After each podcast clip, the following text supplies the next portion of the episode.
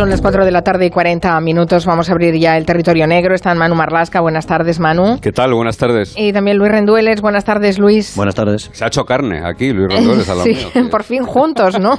Sí, Una sí, pareja sí. separada por las tecnologías, pero bueno, por fin Separada juntos, por sí. suerte. Bueno, esta semana eh, estáis siguiendo el, eh, el juicio a Bernardo Montoya. Bueno, eh, relativamente. Estamos relativamente, relativamente. Lo estáis relativamente, siguiendo en la medida de lo posible, eh, que, claro. que la voy a subir en nada porque el magistrado presidente ha decidido que el juicio sea absolutamente a puerta cerrada. Eso algo es- insólito. Vale, eso es lo primero que os quería preguntar, porque eh, el juicio empezó ayer, recordemos, eh, eh, tres años después, pero se hace sin público y sin, y sin nadie. ¿Y lo ha pedido el magistrado esto? No, a ver, yo, yo explico todo el procedimiento. Eh, lo, lo pi- lo pidió primero, lógicamente, y además estaba en su derecho, y no es la primera vez que nos encontramos algo así, la familia de Laura Luelmo. ¿eh? Bueno, pues en aras de, de proteger la privacidad y la intimidad de esa familia, y ha sido, han sido muy peleones con eso y tienen todas sus razones para hacerlo, lo pidieron ellos. Y se adhirieron todas las partes. Se adhirió la defensa de Bernardo Montoya, que yo creo que le da lo mismo 8 que 80, y se adhirió también la Junta de Andalucía, que esto es sorprendente, que actúa como acusación, pero más sorprendente todavía, se adhirió el Ministerio Fiscal. ¿Por qué digo que es sorprendente? Porque hay un principio en la justicia que es el principio de publicidad. Los juicios, una de las eh, cosas que tienen que tener para que sean un juicio justo con todas las garantías es ser Por eso el magistrado, cuando llega a un juicio, el inicio un juicio, dice audiencia pública precisamente en aras de, esa publicidad. ¿no? Digo que es sorprendente porque había muchas vías intermedias, había muchos caminos intermedios, por ejemplo, como se hizo en Almería con el caso de Gabriel Cruz, que lo que se hizo fue cerrar al público y a la prensa las sesiones de la autopsia del pequeño Gabriel Cruz y, de la- y los días que declaraba su familia, ¿eh? su madre, su padre y su abuela. Bien, se podía haber optado por esa alternativa, ¿no? Pero aquí no contento con, con eso, no contento con no ofrecer esa alternativa, además el magistrado presidente del Tribunal de Huelva eh, lo que ha hecho ha sido pasar la pelota al jurado.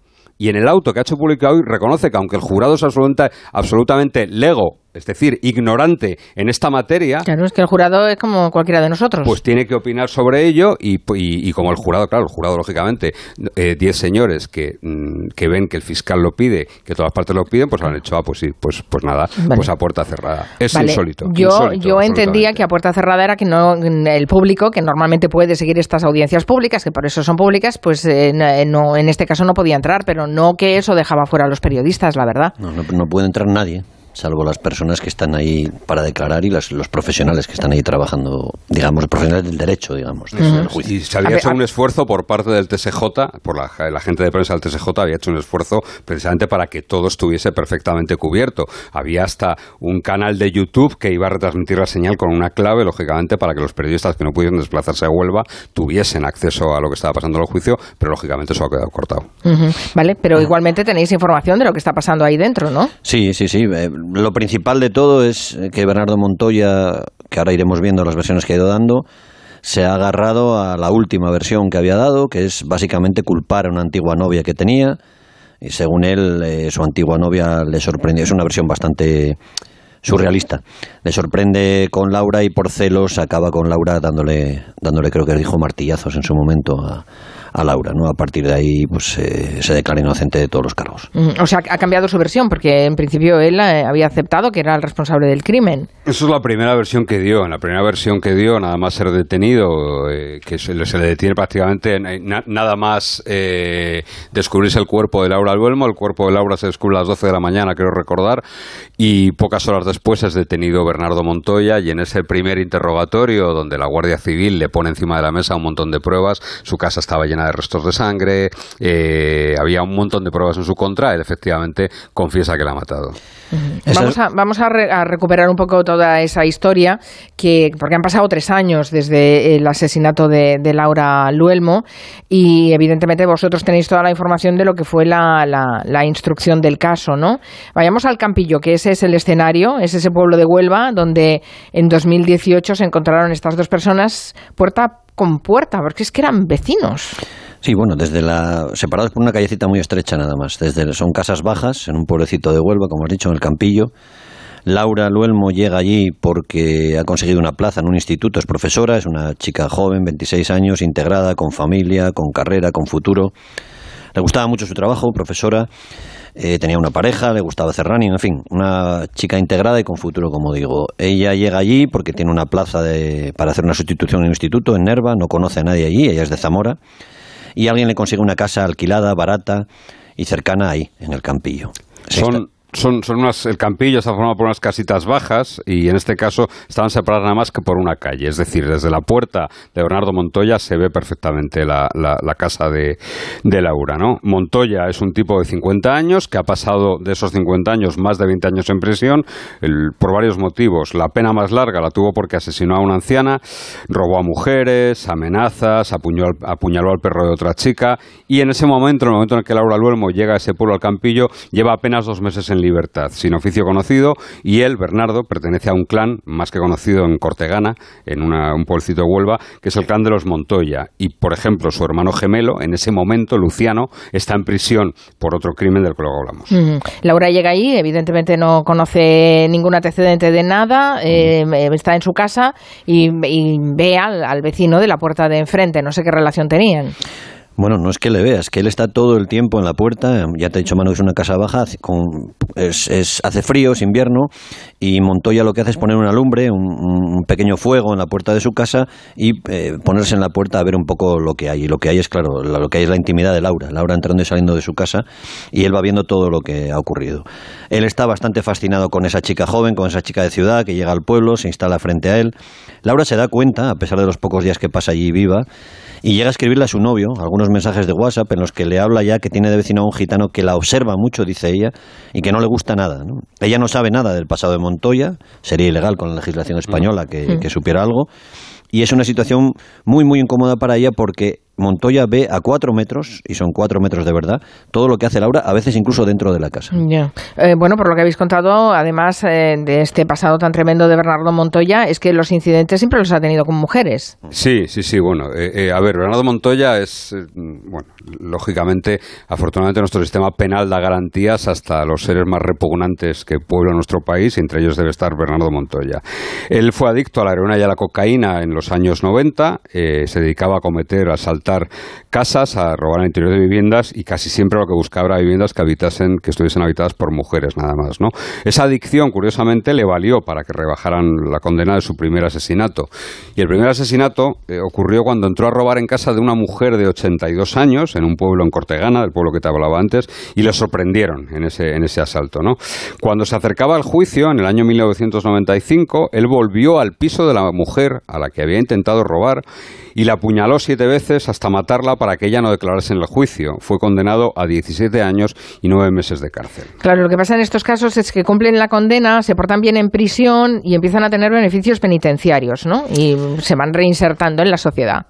Él relativamente se portaba bien, eh, él oficialmente es albañil de profesión, aunque no consta que haya trabajado demasiado, pero dentro de la cárcel sí era hacía algunas chapuzas, hacía de electricista, hacía algunos arreglos y consigue permisos de salida. Pero en esos permisos eh, la lía muy pronto. ¿eh? En el año 2008 se instala ya en el Campillo, en la, en la casa donde va a matar a Laura Luelmo, y asalta allí, en las calles del Campillo, en un parque, asalta a una chica cuando ella paseaba por el parque con un, con un perro, con un pastor alemán.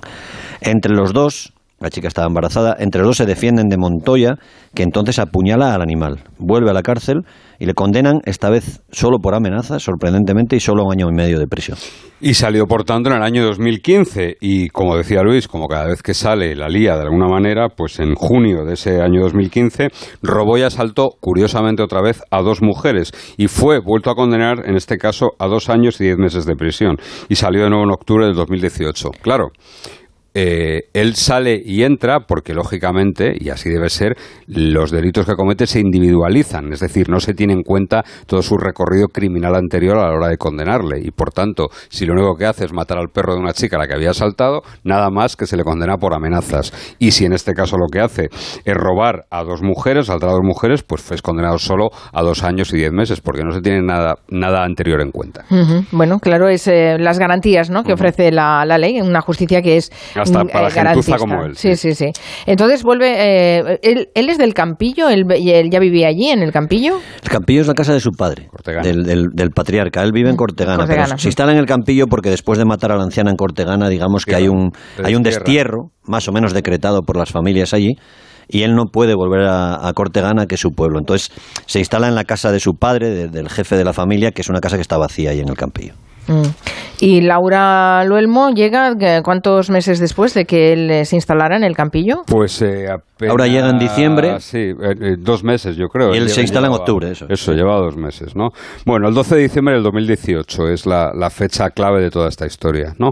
Ese día Laura se va al supermercado, un supermercado que está bastante cerca de su domicilio. Ahí incluso la Guardia Civil recuperó imágenes de, de las cámaras de seguridad del supermercado que está haciendo la compra. Montoya, desde su casa, como te decía Luis, está a apenas cuatro metros, la ve salir y sabe perfectamente que va a volver. Laura compra unos huevos, compra dos botellas de agua y compra una bolsa de patatas fritas y cuando regresa a su casa, Montoya en ese momento la está acechando, está esperando. Él cuenta dos versiones en esa confesión que nos preguntabas antes, cuando confiesa ser el responsable del crimen. Eh, primero cuenta que le pide que vaya a su casa y que le ayude a mover un sofá, que él solo no puede mover el sofá.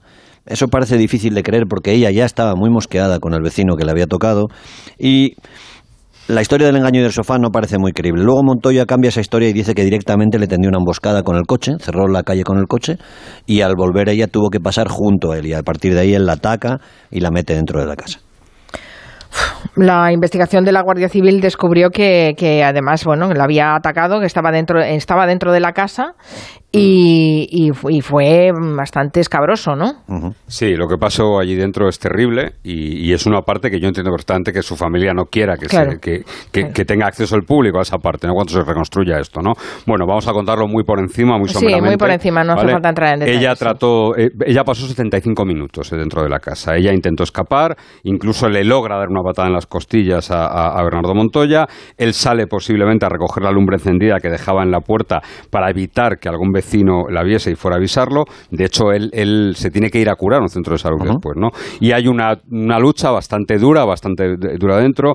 Eh, él, ella se resiste con fuerza y él la llega a golpear con un objeto contundente, probablemente un martillo. Incluso la Guardia Civil eh, recogió un montón de, de, pruebas en la casa. Él hizo el empeño de limpiar toda la casa, con lejía incluso.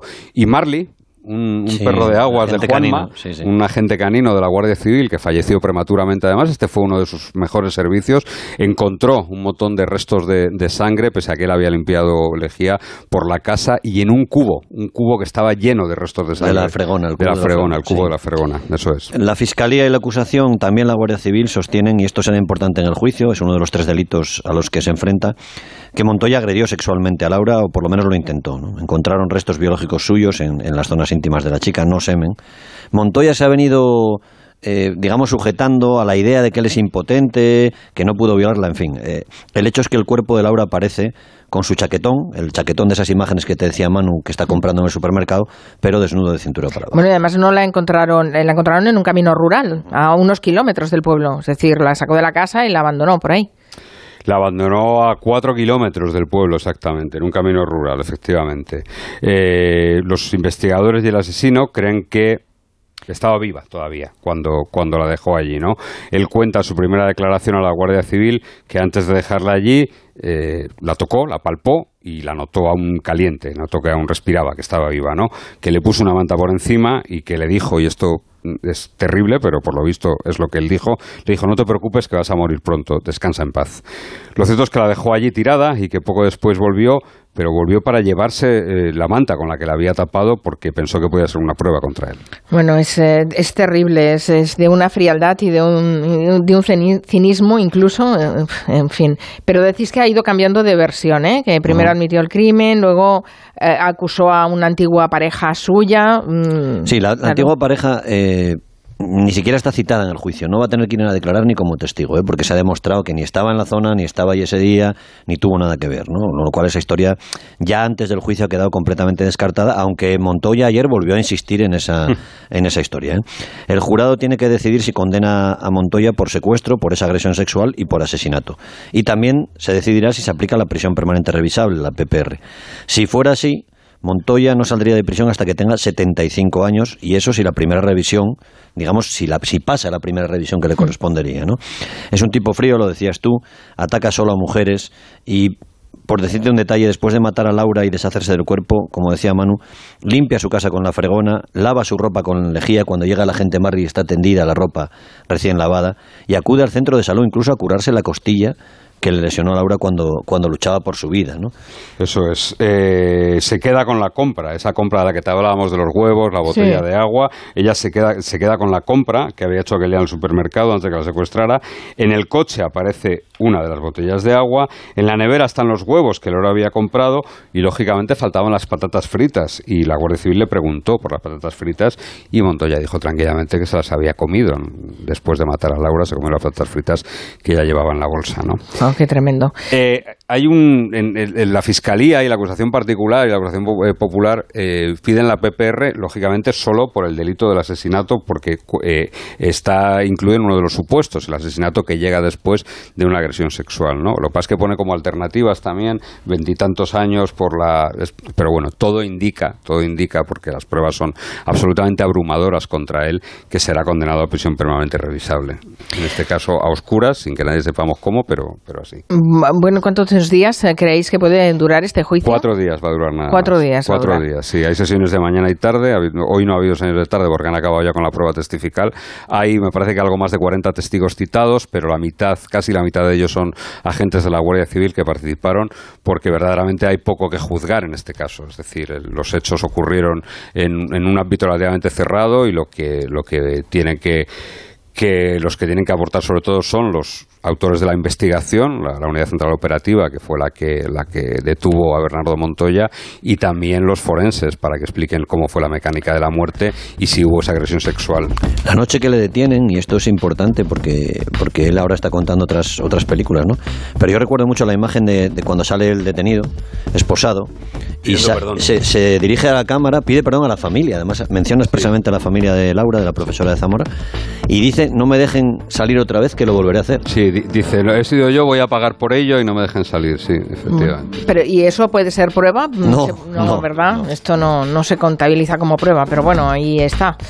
En fin, vaya, vaya historia. Pues eh, esperaremos a la sentencia. Ya nos la contaréis también en el territorio negro. Gracias, Manu Marlasca, Luis Rendueles. Hasta, la próxima. Adiós.